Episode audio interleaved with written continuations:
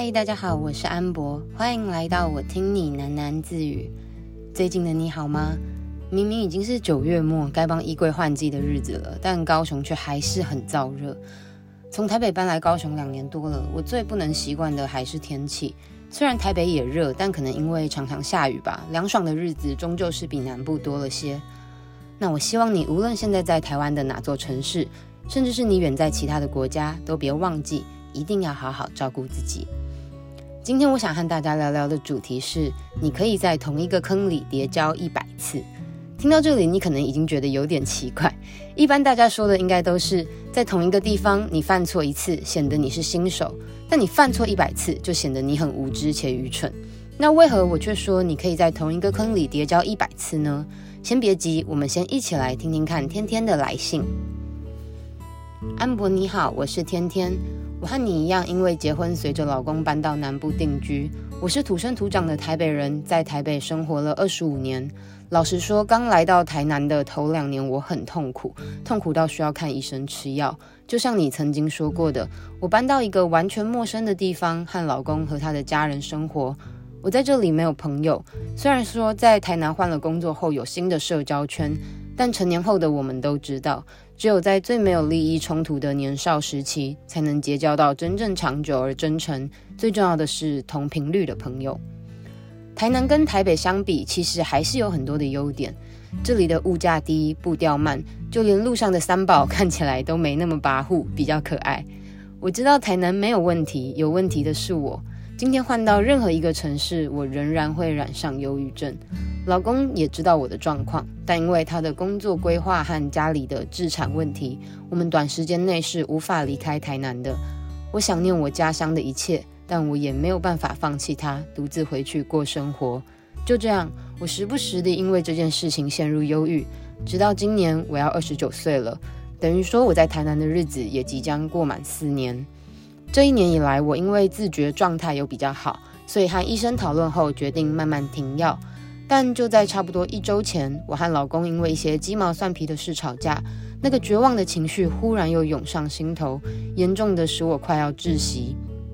每次吵架的时候，我都忍不住觉得很委屈，觉得自己为了另一半放弃那么多，为什么他就不能多体谅我的情绪，硬要跟我争呢？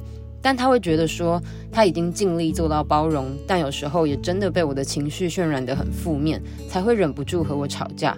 他说他现在所做的努力，也都是为了我们以后成家的规划在做打算。我需要他包容我，但他同时也需要我包容他。每次争执到后面，都会因为我情绪崩溃而他做出退让，但对于问题本身仍然没有解答。上周吵架的时候，他对我吼着说：“都过了要四年了，你怎么还在原地，还在为同一件事情忧郁？”那他的这句话其实真的让我很受伤。受伤的点是因为他说的没错，我就是像他说的那么软弱。都过了四年了，还在为了一件不能改变的事情感到痛苦。写这封信除了抒发我的心情，也同时想问问安博：你现在的状况都好吗？你也会偶尔因为想家而忧郁吗？我知道我没有办法找到解答，所以我只想知道，是不是只有我不正常？我会这么痛苦，是不是都是因为我不正常？那这封信差不多到这里就结束了。其实我看完后，心里面是蛮百感交集的。一方面，我觉得非常心疼天天的处境，因为我几乎无法想象他所承受的痛苦有多么巨大，巨大到他必须借助药物的力量去控制。我的意思是我当初并没有去看医生，但我已经觉得自己就在忧郁的深渊、地狱的最下面一层了。那他甚至必须要看医生才能活下去，那是多么辛苦的事情。再来，我必须马上说的就是，不管是天天或是任何一个有着同样的忧郁而正在收听这个节目的你，我们全部绝对都很正常。因为所谓正常就是普遍的行为模式嘛。既然你也会，他也会，天天也会。我也会，那我们不就全部都很正常吗？不瞒你说，我前几天就也因为类似的事情，也再次陷入了一场无解的忧郁。你们知道我另外有在做选物网拍，那最近因为已经九月底了，我也就理所当然的进了一些秋装。但高雄这个天气完全没有要让秋天进场的意思，太阳就是持续霸占在天上。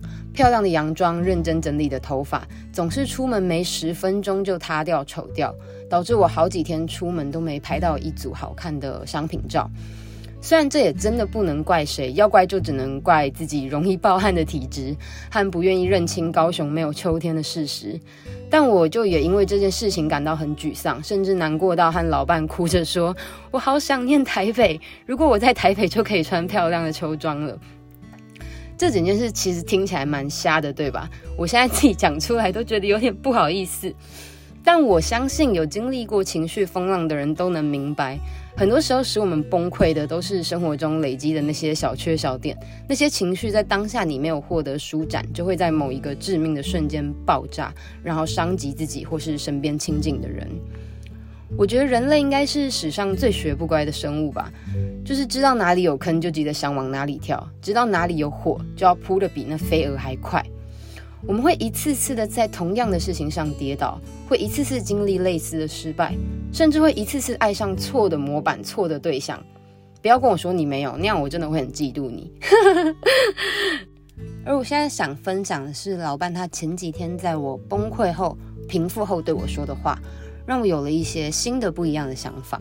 他那时候告诉我说，其实很多时候，你知道问题并不在你身处在哪里。有些时候，你只是不满意生活中发生的一些事情，或是不满意自己的状态，不满意自己的生活模式，而那都跟你身处在哪里无关。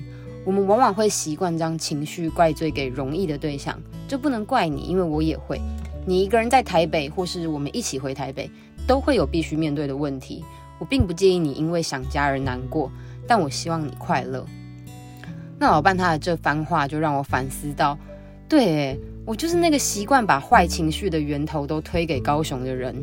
我很热，高雄的错；我很想家，高雄的错；我很怎样，都是高雄的错。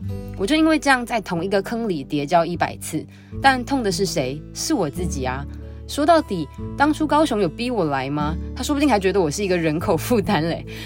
这都是我当初为爱而做的选择，如今的我也并不后悔。那我不正应该做一个成年人该做的，为自己的选择负责吗？我想告诉天天的是，我们终究都是有选择的。你可以选择在同一个坑里叠跤一百次，把你的屁股和你的心都摔烂。可是我们也可以试试看做不同的选择。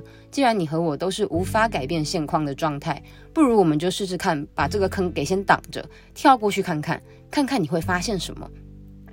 那我必须自首的是，在高雄的这两年，我完全没有心力去拓展新的交友圈。其实就跟甜甜一样，因为觉得以前在台北的朋友都太好了，我没办法想象自己在这里能交到更深刻的朋友。但就在最近呢，我也决定要跨出去，联系了许久不见的高雄老友，然后开始扩展了新的朋友圈。虽然我的生活是以非常非常缓慢的步调在变好，但知道自己这一次可能可以不一样，可能真的能够就此跨过这个坑的感觉，是真的很好。也许跨过了这个坑，又会有新的洞在等我。但生活不就是这样吗？我们就是在一次次的好坏、一次次的选择之中，慢慢的塑形成更完整、自己更喜欢的样貌。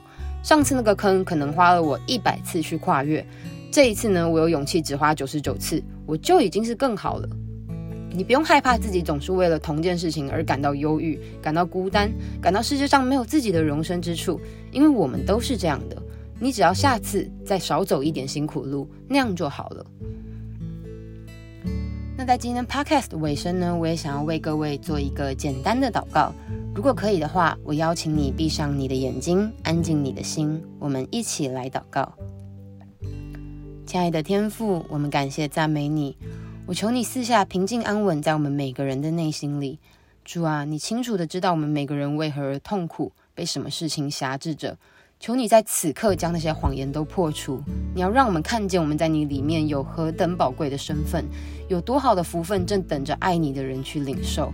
求你用恩高高我们，让我们得以真正的自由，不受世上一切罪恶和负面情绪所绑架。我们感谢赞美你。以上祷告是奉我主耶稣宝贵的圣名求，阿门。